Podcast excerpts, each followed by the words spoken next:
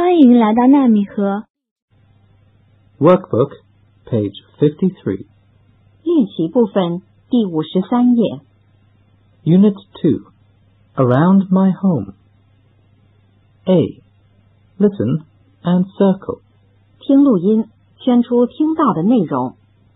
One, There is a park near my home. two. Where is the supermarket? Three, There is a post office next to my school. four.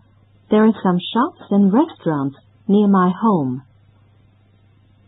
Five, Is there a restaurant near the park? six.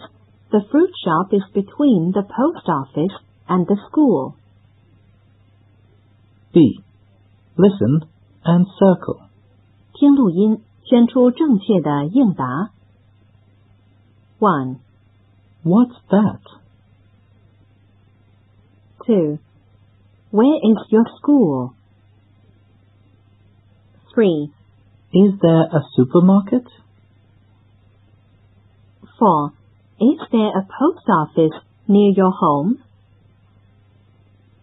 Five, Where is your home, Danny? six. What's in the library? Workbook, page 54. 练习部分第五十四页。 C. Listen, choose, and write. 听录音，选词填空，完成短文。 I'm Jim.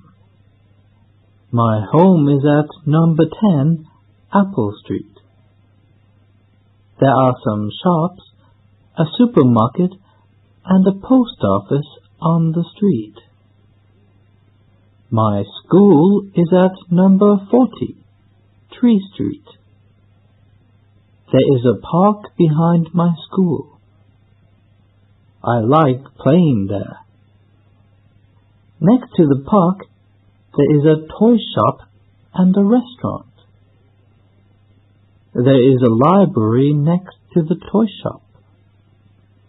I like reading books in it.